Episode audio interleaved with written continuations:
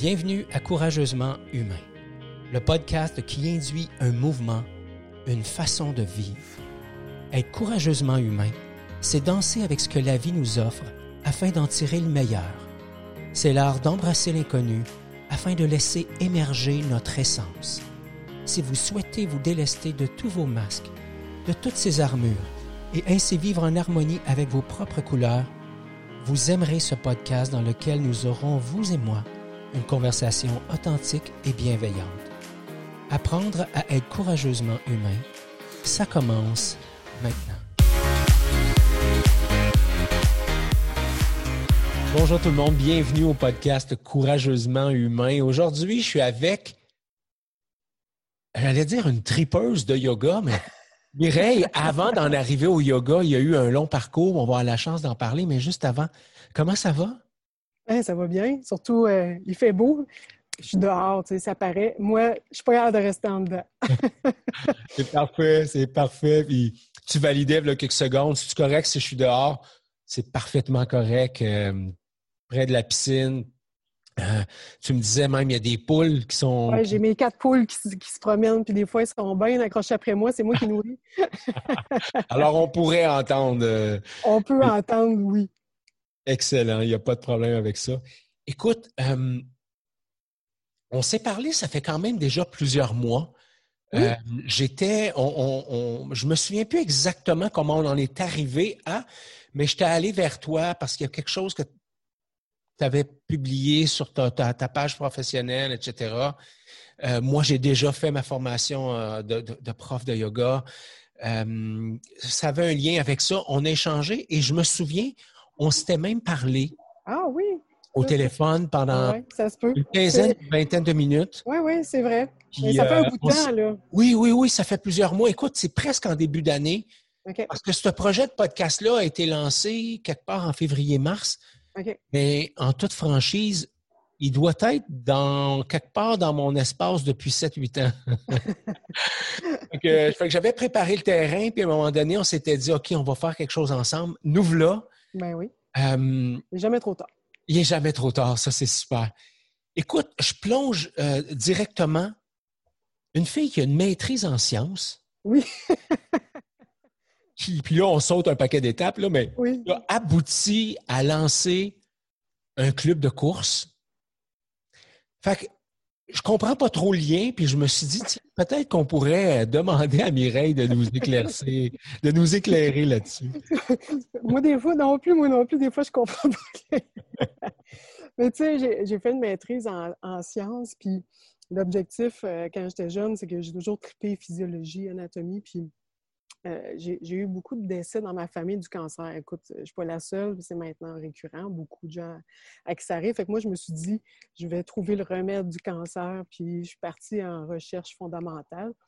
Et je te dirais que j'ai fait un, bac puis une maîtrise. Puis à la fin de ma maîtrise, je me suis rendu compte que enfermée dans un labo à faire à répétition les mêmes trucs, c'était pas ma place.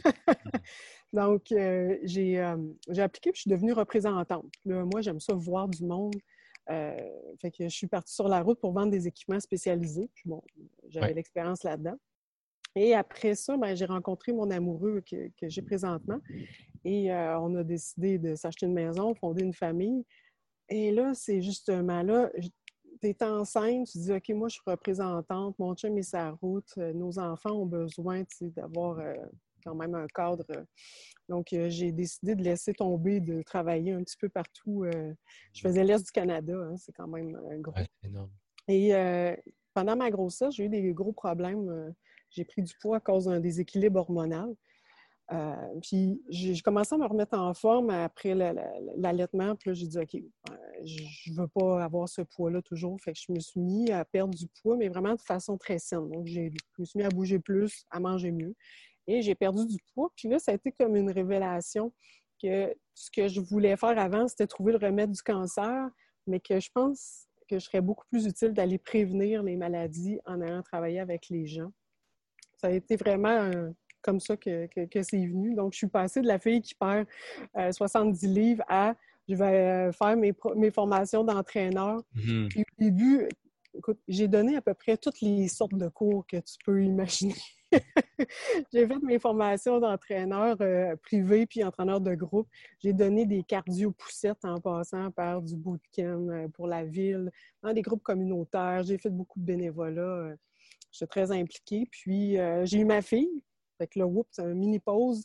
pendant cette pause-là, j'ai fait des cours de maîtrise doctorat en nutrition. Fait là, ça venait ajouter un bagage. Et après ça, j'ai travaillé beaucoup comme entraîneur privé. Puis euh, en travaillant avec la ville, tu sais, des fois, il y a une synchronicité de la vie. Euh, il y a une dame à la ville a dit euh, la personne qui devait s'occuper du club de course d'automne, elle vient pas, tu peux-tu faire quelque chose? Puis j'ai fait Ah, OK, oui. Puis c'est là qu'est commencé mon travail, plus en course à pied.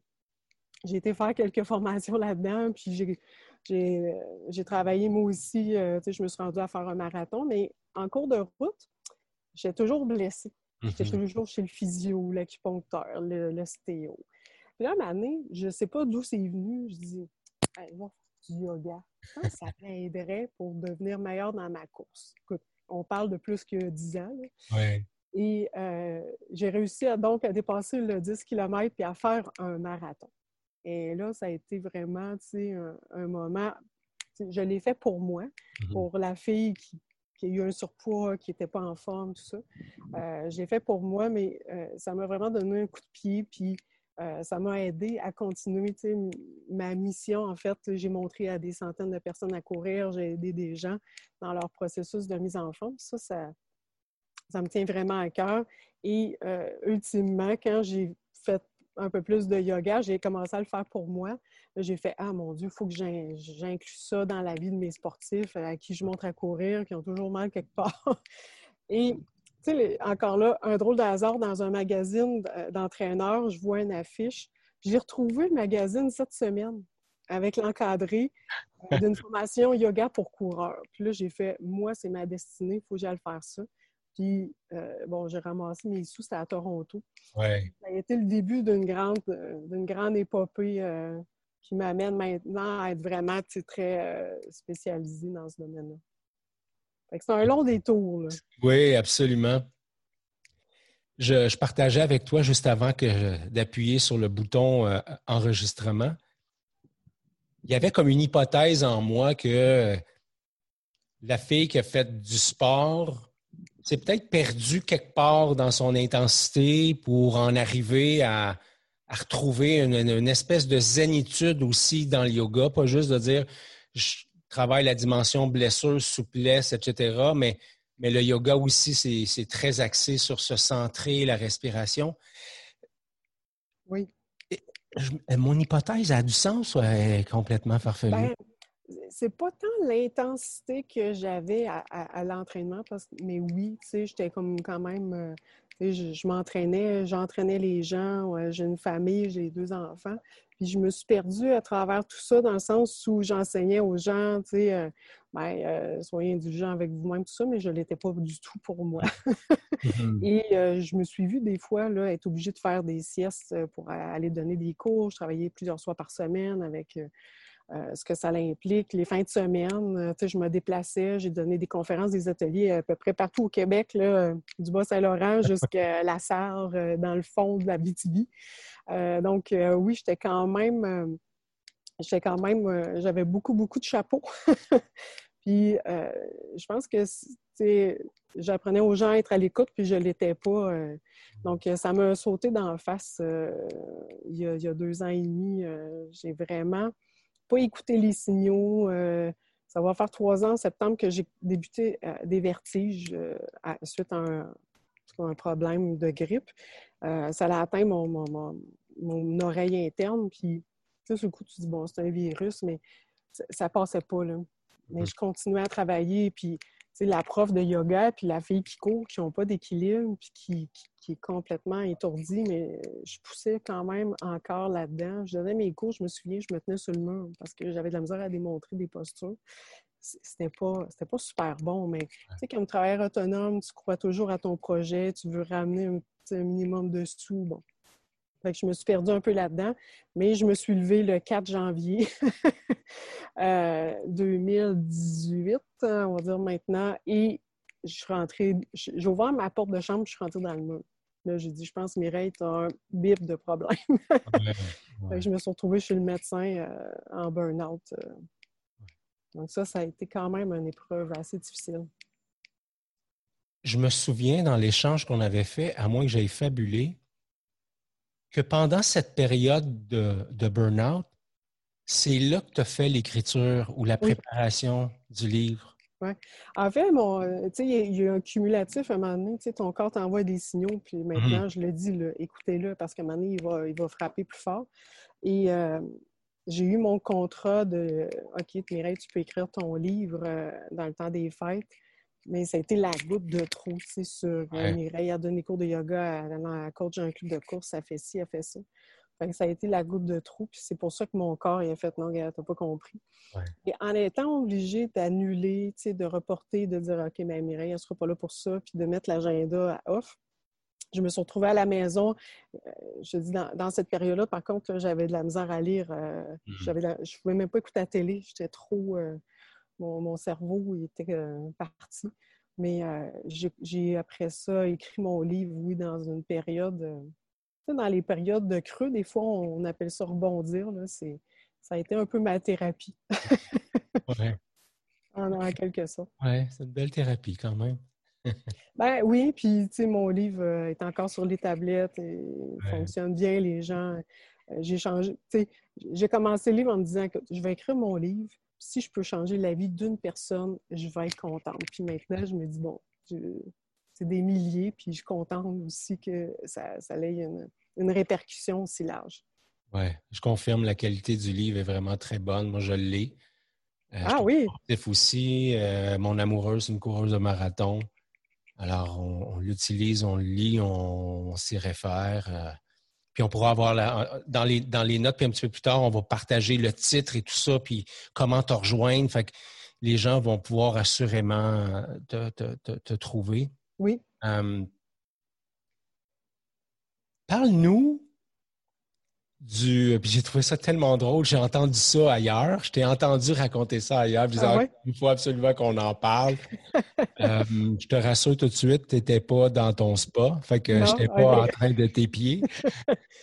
je t'ai entendu dire, je me souviens pas où exactement, où tu disais euh, j'ai, euh, j'ai contacté des clubs sportifs pour leur dire Hey, me semble que ça serait bien si tu ajoutais la dimension yoga euh, à, ton activité, à ton club.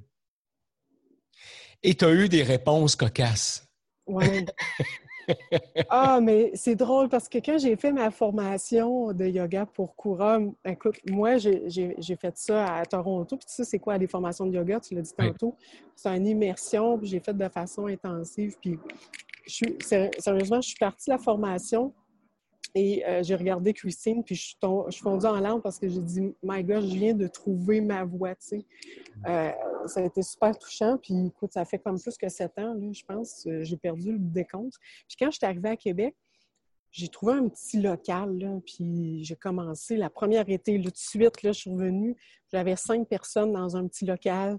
Euh, j'étais vraiment pas bonne. Tu sais, je commençais. Ben, j'avais déjà donné des cours de yoga, mais tu sais, les, premières armes, là, ça a l'air simple d'enseigner le yoga, mais c'est pas, euh, oh. pas si simple. ça demande beaucoup. Et euh, j'ai commencé avec un petit groupe. Là. Je me souviens encore le petit local, pas loin de chez nous. Puis après ça, je me suis dit, bon, là, il faut que je partage la bonne nouvelle. Je fais des contacts. Et je suis entre autres au marathon d'Ottawa. De, l'année suivante. Puis mon chum, il dit Regarde, c'est le marathon euh, là-bas, euh, kiosque d'un gros marathon. On dit Va les rencontrer, tu pourrais faire une collabo avec eux. Puis là, le monsieur, il me regarde, puis tu sais, il m'écoute, mais tu vois dans sa face que c'est genre Qu'est-ce qu'elle dit là, elle? Puis tellement qu'un moment donné, en cours d'entrevue, euh, il me dit Mais là, c'est-tu une secte que tu parles J'ai fait Qu'est-ce que c'est ça? Et c'est drôle parce que mon, euh, mon, mon, chum, il, se bidonnait à côté, il était comme My God. Et il passe un monsieur qui vient pour la course, qui fait mes cours, que j'ai pas beaucoup d'adeptes, mais encore, quelle synchronicité. Il passe puis il me dit Ah, oh, Mireille, j'aime tellement tes cours de yoga, ça me fait tellement du bien, je suis content d'être là en fin de semaine pour la course, puis tout ça, puis il repart. Puis là, tu vois la face du monsieur qui est comme, ah, oh, OK, elle a vraiment du monde qui font des cours avec elle. Puis la même chose, des fois, certains entraîneurs, certains clubs qui disent, hey, du yoga. Euh, c'est pas évident, puis je travaille encore à faire connaître ça, à démocratiser ça, puis j'enseigne dans plein, plein de milieux. Euh, je pense que je suis chanceuse que des gens me font confiance ou m'ont fait confiance, puis euh, d'enseigner dans des sports-études avec euh, des, footballeurs de 16 ans. on s'entend, 30 footballeurs de 16 ans qui font du yoga. Écoute, j'ai des moments mémorables où je me dis, écoute, au moins, il y a des gens qui croient à cette, à cette façon de faire-là. Mais des fois, oui, j'ai des, des répliques un petit peu, euh, un petit peu sort. Mais ça, commence de plus en plus. Euh, on, entend tellement parler, ne serait-ce que les grosses vedettes euh, de la Ligue nationale, du football, tout ça, qui, qui disent là, nous, on fait du yoga une fois par semaine, on fait ci, on fait ça. Fait ça commence à être un petit peu plus mm-hmm. à la mode, entre guillemets. J'aime pas trop le terme, là, mais il euh, faut, voir que les, mentalités changent. Oui, exact. Puis, en fait, ce que, ce que, ce que, ce que j'observe, et c'est ce que j'entends dans ton, dans ton discours, c'est il y, a, quand même. Tu sais, le, yoga, ça a été euh, pour plusieurs perçu comme une mode qui allait partir. Oui, oui, oui. Après ça, ce qu'on s'est mis à voir euh, beaucoup, c'est le yoga qui est quasiment acrobatique. Oui, oui. Où on a des postures en équilibre sur les mains, en équilibre sur sa tête. Il y a toutes sortes d'équilibres, puis des affaires où le commun des mortels ne se reconnaît pas du tout, tu sais. Non, pas du tout. Euh, moi, quand j'ai fait ma formation, je me souviens, c'était cinq semaines intensives en Inde. Évidemment, après cinq semaines, euh, j'étais beaucoup plus souple que j'étais. Bon, moi, j'ai eu un accident, je me suis fait une rupture du tendon d'Achille. c'est peut-être, c'était peut-être un peu trop intense. Je me suis retrouvé avec un plâtre, puis ma, formation a été un peu escamotée.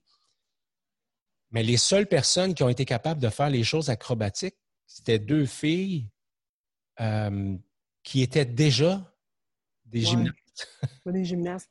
Il y en a une qui était une gymnaste et l'autre c'était une gymnaste slash danseuse. Ben oui, de ballet. Alors, euh, eux autres avaient beaucoup, beaucoup, beaucoup de facilité avec leur corps, mais toutes les autres, c'était des gens comme toi et moi. Euh, je me souviens la première journée quand on a fait la, la, première salutation au soleil où on s'est penché vers l'avant, puis moi, j'ai mis mes sur mes cuisses. Puis quand j'ai tourné la tête, toutes les autres avaient les mains au sol, tu sais. Oui, oui. Puis le prof, tout doucement, était passé, avait mis sa main dans mon dos, et m'avait dit That's okay, that's okay. You'll be there one day. c'est vrai, tu sais. C'est une perception que les gens ont que le yoga, puis c'est véhiculé beaucoup par les superstars du yoga sur Instagram qui se mettent avec des postures impossibles à la tête. Oui, exact. Donc, moi, il faut que... je démocratise ça. Exact. Donc, toi, tu enseignes un yoga pour euh, monsieur, madame, tout le monde. Évidemment, à la base des coureurs, mais. Euh, maintenant, des sportifs, c'est très large. Euh, exactement. Donc, avec des sportifs, monsieur, madame, tout le monde, ce qui fait que le yoga que tu, que tu enseignes et que tu, que tu amènes dans tes différents événements, c'est un, un, yoga qui est accessible. Dis-moi, ce processus d'écriture et de passage de, d'entraîneur de course à prof de yoga, puis tu étais quand même resté proche du sport. Qu'est-ce que ça t'a permis d'apprendre sur toi? Bien, je te dirais que le, le, yoga, tu, comme, tu mets le pied dedans, puis tu ne sais pas dans quoi tu t'embarques. Tu comprends? Hein? Euh, tu, tu, dis, euh, moi, je suis une coureuse, euh, je suis une sportive, j'ai mal partout, je vais faire des étirements de yoga. Tu penses que le yoga va s'arrêter là. Mais en fait, une fois que tu as commencé, tu te rends compte à quel point tu ne sais rien du mm. yoga. Et je te dirais que le livre 1, le processus que ça m'a amené à faire, c'est vraiment de me, me, ramener sur l'essentiel. Parce que euh, on a souvent tendance, comme sportif, à croire que ben, si on ne fait pas telle course, c'est la fin du monde. Puis que si on n'est pas capable de faire telle posture de yoga, puis euh, tu as raison, là, en tant que sportive, moi qui étais quand même exigeante, quand j'ai commencé mes formations de yoga, je me suis dit, ben là, moi, il faut que je sois capable de faire ça. Les postures, la tête, puis les postures, c'est les mains, puis les trucs, il faut que je sois assez souple pour faire ça. Euh, tu sais, j'ai mis un peu le côté compétition euh, de l'avant, puis assez rapidement, j'ai fait, ah non, non, attends plus, Mireille, tu n'as rien compris. Tu n'es mmh. pas là pour faire ces trucs-là, tu es là pour apprendre de toi. Puis moi, ça m'a vraiment beaucoup aidé, autant comme sportive, comme je te disais, quand j'ai voulu courir plus que 10 km, le yoga me ramenait physiquement. Mais dans tout l'épisode que j'ai vécu depuis deux ans et demi, trois ans, là, c'est un autre niveau. Là. Ça, me, ça, m'amène vraiment vers l'autocompassion, puis toutes ces autres valeurs du yoga qu'il faut voir. Euh, que le yoga, c'est pas juste des asanas, c'est pas juste des postures. Puis c'est un peu ma mission maintenant, tu sais, d'amener les gens à voir plus loin. Tu, sais, tu peux même pas savoir combien de fois les gens m'ont dit Ah, Mireille, moi, je peux pas aller faire tes cours, je suis pas ça. Mm-hmm. dans mes cours, j'ai le coureur du dimanche euh, qui court son 5 km euh, mollo, puis j'ai des Ironman qui mm-hmm. sont full à côté. Puis j'essaie vraiment de ramener ça à un enseignement qui va aller rejoindre tout, tout le monde parce que je donne des alternatives, puis parce que je le dis toujours dans mes cours, on est là sans jugement, sans compétition. La personne à côté c'est pas votre exemple. Faites ce que vous êtes capable de faire. Puis c'est ça comme prof de yoga qu'il faut euh, ramener, non pas l'image du yoga superstar, mm-hmm. euh, mais l'image du yoga. Euh, puis tu sais, mon, mon dicton, c'est cinq minutes de yoga par jour éloigne le physio pour toujours. Et maintenant, le petit... Sûrement, pas commandité par l'association des physios, par exemple. Bien, tu sais, j'ai beaucoup d'amis physios qui adorent quand même mon slogan. Oui, genre de tout que je veux, c'est que les sportifs, les gens actifs, puis comme tu dis, j'ai des jeunes euh, ados ben, dans des sports-études, puis j'ai des messieurs de 70 ans qui se sont jamais étirés, qui viennent dans mes cours, puis qui, mhm. apprennent quelque chose de nouveau, qui se font du bien, puis ils font... Cette semaine, là, écoute, juste une petite anecdote de même, je parle beaucoup, tu m'arrêteras. Euh, cette semaine, j'avais dans mon cours deux fois plus de gars que de femmes puis ah. des hommes de 60 ans et plus. Et là, j'ai fait, OK, je pense que, euh, tu sais, tu peux pas avoir plus large que ça, tu sais, d'être capable d'enseigner à, des jeunes jusqu'à la personne active qui a un certain âge, qui s'est jamais étiré, qui a jamais essayé le yoga, puis tu fais, hein, tu sais quoi, Mireille, ton genre de yoga, ben là, il me rejoint. Hmm. Parlant de rejoindre, j'aimerais ça qu'on parle de ton livre. Oui, oui. J'aimerais ça. Je l'ai même pas. pas grave. Yoga pour sportifs. Oui. Parle-nous de, la philosophie. Mettons que moi, je ne l'ai pas, là, puis que j'ai envie de me dire, ah, est-ce que c'est quelque chose qui pourrait m'être utile? Comment il a été bâti, ton livre? À qui ça s'adresse? Bien, je m'adresse aux gens, comme je disais, de tous les âges, aux sportifs de tous les niveaux, principalement, le premier livre s'adresse aux sportifs qui font de la course, du vélo, du triathlon, de la nage, du euh, ski de fond, donc plus les sports d'endurance. Mais les autres sportifs peuvent s'y retrouver aussi. Et euh, mon objectif, ça a vraiment été de ressortir dans chaque, branche du yoga. On en parlait tantôt, il y a au moins 50 sortes de yoga. Donc, tu as du yoga nidra couché une heure puis du yoga power accroché au plafond euh, dans une salle chaude. Bon. Mais entre tout ça, moi, je vais chercher ce qui est bon pour la personne active, le sportif, puis je fais un cours avec ça. Puis des fois, je leur dis, là, ah, tu sais, ça, c'est un exercice genre de renforcement de fessier que votre physio vous a donné. mais dans mon cours, on va le faire. Mm-hmm. Euh, j'ai pas de limite. J'ai pas de cadre de dire c'est du tel type de yoga. Moi, je fais le yoga, puis j'ai jamais un cours pareil, j'aime pas la routine. Et je m'adapte beaucoup aussi euh, selon les saisons. Parce qu'on s'entend que présentement, il n'y a pas beaucoup de courses à cause de la pandémie, mais l'été, quand j'ai des sportifs qui arrivent dans mes cours et ils font Ah, j'ai couru un 42 en fin de semaine, ben, on va faire un yoga euh, quand même mollo. Tandis que l'hiver, quand les gens sont plus off-season, ben là, je me permets de leur faire faire du renforcement, des trucs un peu plus intenses. Donc, j'ai vraiment euh, une périodisation du yoga. Et euh, mon, mon, mon, mon principal, euh, mon cinq minutes, là, ce que je veux, c'est pas que les gens fassent 10 000 postures.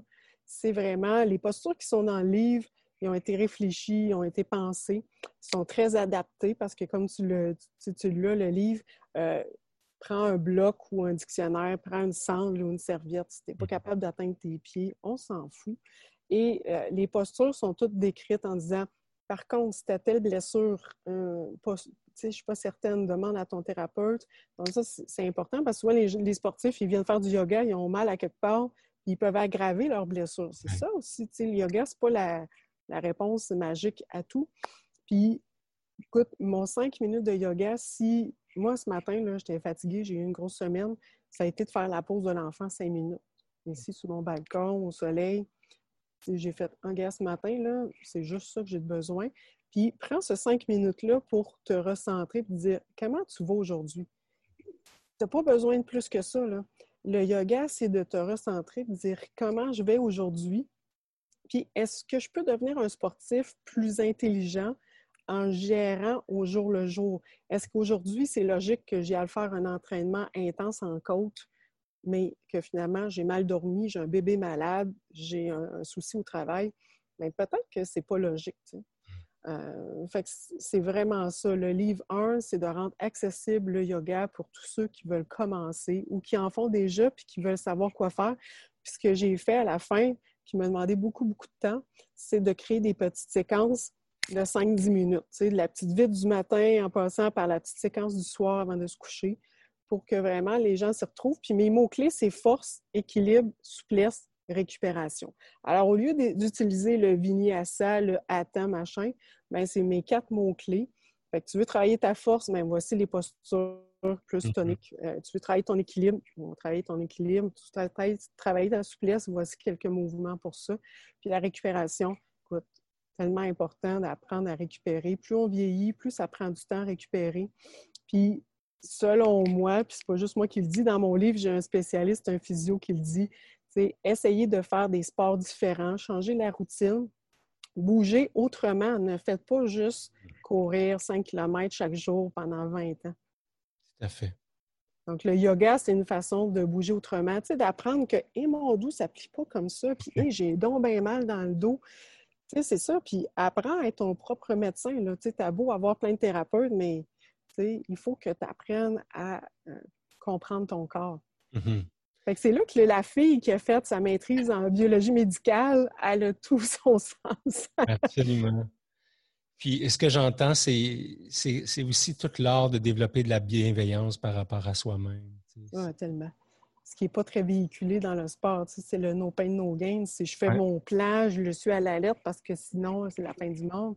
Puis, je fais, euh, je me suis inscrit pour telle course. Peu importe, il faut vraiment que je le fasse, même si je dois avoir une blessure de stress ou vivre plein de trucs.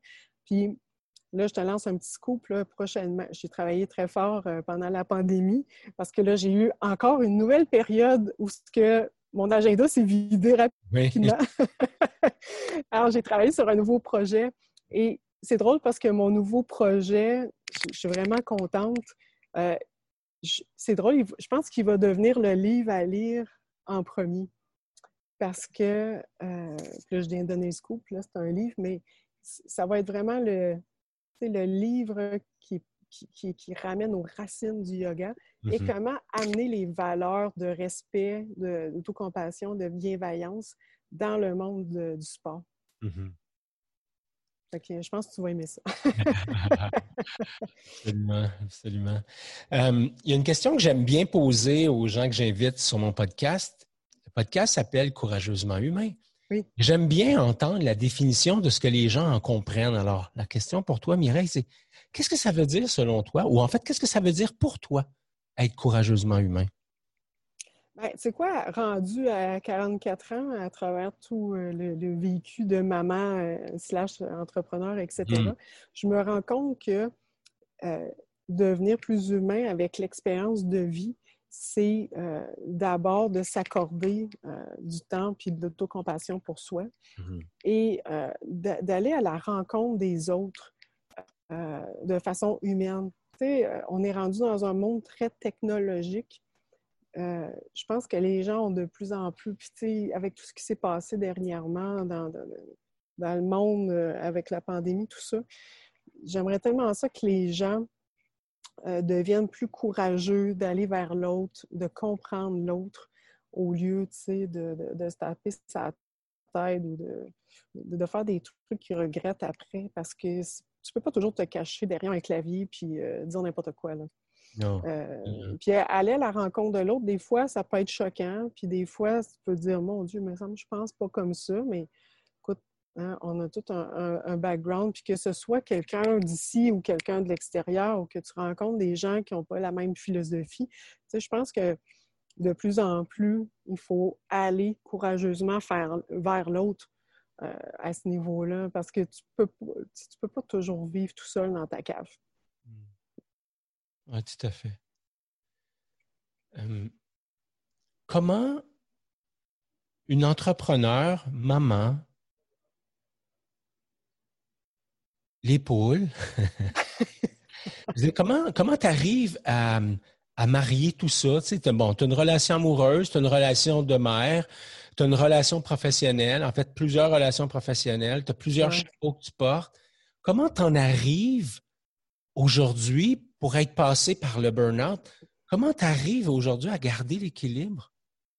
Oui, ça, c'est la question. Puis j'en parle souvent parce que, tu sais, le, le thème de l'équilibre que je mets l'avant, je dis oui, c'est l'équilibre sur ton pied, tu sais, tiens-toi. Euh, mais c'est aussi euh, l'équilibre de vie.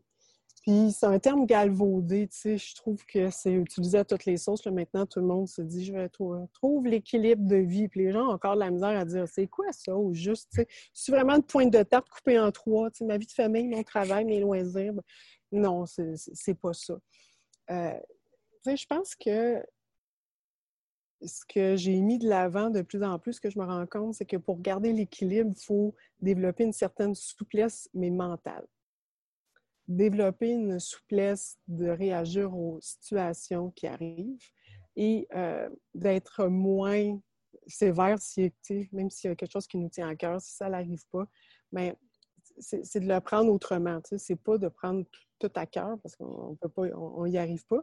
Puis je te dirais que depuis le burn-out, ce que j'ai mis en place, c'est vraiment de prendre des moments vraiment dédiés. Tu sais, le matin, je me lève un peu avant tout le monde, je fais un 5-10 minutes de yoga. Ça, c'est ma petite partie. Si je ne le fais pas, là, on dirait que je m'arraboute toute la journée. euh, hier soir, c'est de prendre un petit moment puis de me retirer, d'aller faire mon petit jambe au mur pour me reposer avant d'aller dormir. C'est aussi de choisir les, les trucs qui vont vraiment compter puis que je veux vraiment mettre de l'énergie puis peut-être dire tu sais, tel projet, c'est intéressant, mais je ne peux pas euh, actuellement. Puis c'est d'apprendre à dire non, ce que je n'étais pas capable de faire avant. Puis ça, prend beaucoup d'humilité parce qu'entre autres, le club de course que j'ai fondé, euh, ça, a pris de l'ampleur, c'était gros. Puis là, quand je suis tombée en burn-out, je me suis rendu compte que ça n'avait plus de bon sens. Je n'étais même plus capable de courir moi-même, j'avais de la misère à marcher. Puis je suis partie des fois entraînée là, en pleurant dans le char parce que je me tenais même pas debout, tu sais, puis il fallait que j'aille encourager le monde à courir. Une année, c'est plus logique, Mireille. Euh, puis c'est une méditation, une formation que j'ai faite avec Nicole Bordelot, une méditation, puis euh, ces mots-là que j'avais vus dans son livre, un moment que ça allait mal, j'ouvre son livre, puis il y avait un petit texte, pour le moment, c'est ainsi. Et là, je dis, OK, là, là, maintenant, ben, tu vas essayer de te ramener en disant, ben, pour le moment, c'est ainsi. Puis j'ai réuni des gens, je leur ai dit, vous savez, le club de course, il me tient à cœur, c'est sûr, c'est moi qui, l'ai fondé. Mais vous savez quoi, je suis plus capable. Et il y a des gens qui ont levé la main puis qui ont dit tu sais quoi, Mireille, nous, on, va se regrouper. Puis ils se sont fait un petit comité, puis le comité, le, club, il continue de vivre maintenant. Euh, fait que c'est d'avoir, de mettre l'ego de côté, puis l'unité, puis de dire hey, vous savez quoi, ça va pas bien. Mais c'est dur à faire. C'est dur parce que tu vas être la fille forte, la fille qui, est au-dessus de tout ça. Oui, en même temps. que le yoga t'amène à ça, maintenant. Mhm. Oui. C'est un peu, c'est, un peu ce qu'on, ce qu'on véhicule aussi dans notre société. Moi, je, dis souvent, on a une société qui est très yang, ouais. énergie masculine, qui est très dans go, go, go. Même les femmes aujourd'hui sont très yang. Euh, puis là, je m'excuse pour la généralisation, je ne veux pas insulter personne, mais ce que j'observe dans les accompagnements que je fais, c'est à quel point les gens sont dépassés par tout ce qui se passe et ils continuent à remplir l'assiette qui déborde déjà. Mm. Et ce que j'ai découvert euh, dans ma pratique de yoga, à travers la formation, puis après ça, à travers la pratique, je me suis rendu compte à quel point, puis je ne sais pas si c'est vrai pour toi, là, mais personnellement, je me suis rendu compte que ma souplesse physique était le reflet de ma souplesse mentale. oui, c'est vrai. Et que dans les moments où je suis contracté mentalement, ouais, c'est très dit. Hein? Je, mon corps physique est contracté. Oui, oui, oui. Et euh, hier, dans ma pratique de yoga, je faisais une salutation au soleil et j'ai parti le mouvement et quand je me suis penché vers l'avant, j'ai mis les mains en au-dessus des genoux et je mets les mains au sol maintenant. Et là, j'ai juste accepté que c'était là pour l'instant, puis que dans dix minutes, ça serait autre chose. Et juste le fait de faire ça, Mireille, il s'est passé quelque chose dans mon corps. Donc, la souplesse mentale, la souplesse physique, la pratique du yoga, ça m'a permis de réaliser que, en tout cas, dans mon cas, il y a un lien très souvent très étroit entre comment mon corps est raide et comment je suis contracté dans mon mental. Oui, c'est vrai. Puis des fois, il faut être à l'écoute de ça parce que, tu sais, comme je te disais tantôt, euh, ton corps te parle, mais si tu n'es pas là pour l'écouter, il va fesser plus fort un jour. Exactement. Moi, à un moment donné, que je suis rentrée dans le mur, j'ai écrit, moi, je pense que je suis rendue trop loin. Ouais. J'aurais pas été obligée de me rendre jusque-là. Puis, tu sais, c'est mon objectif maintenant, c'est d'être à l'écoute des signaux puis de dire, hey, une journée, là, je suis fatiguée. Ben, écoute, aujourd'hui, c'est euh, pas d'entraînement, c'est juste du yoga hyper euh, yin. Euh, je me fais du bien. Tu sais, ce matin, je suis allée voir une amie pour recevoir un traitement. Puis j'apprends à mettre ça à, l'agenda, puis de prendre du temps avec mes enfants ou tu sais, de prendre du temps en famille. Ça aussi, c'est important. C'est de ne pas toujours être à la course de la prochaine affaire. Oui, tout à fait. Si jamais les gens veulent entrer en contact avec toi, comment ils peuvent te rejoindre? Écoute, euh, j'ai développé plein de façons de, me rejoindre. Euh, c'est sûr que j'ai maintenant, on ne peut pas me manquer, mireillemassé.com. c'est facile. Euh, j'ai aussi une page Mireille Massé professionnelle. les gens peuvent me suivre sur Facebook. Euh, j'ai euh, plusieurs capsules YouTube. je me suis rendu compte, tu sais, des fois, on fait des trucs puis on, laisse aller ça. Je me suis rendu compte que je suis rendue à 500 abonnés YouTube. C'est pas beaucoup comparé à certains gamers, j'en conviens. Mais j'ai une chaîne YouTube avec des petites capsules, tu sais, des, du yoga que j'ai fait un petit peu partout dans les dernières années. Euh, puis j'ai aussi développé certaines plateformes. J'ai, écoute, je lance ça comme ça, mais tu sais, si les gens de plus en plus, ils achètent le livre, puis ils sont encore comme Hé, Mireille, je suis pas sûre.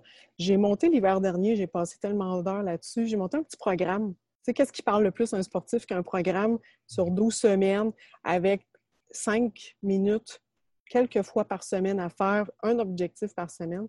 Et tu sais, le programme, il est accessible gratuitement, là, Mireille Massé slash formation.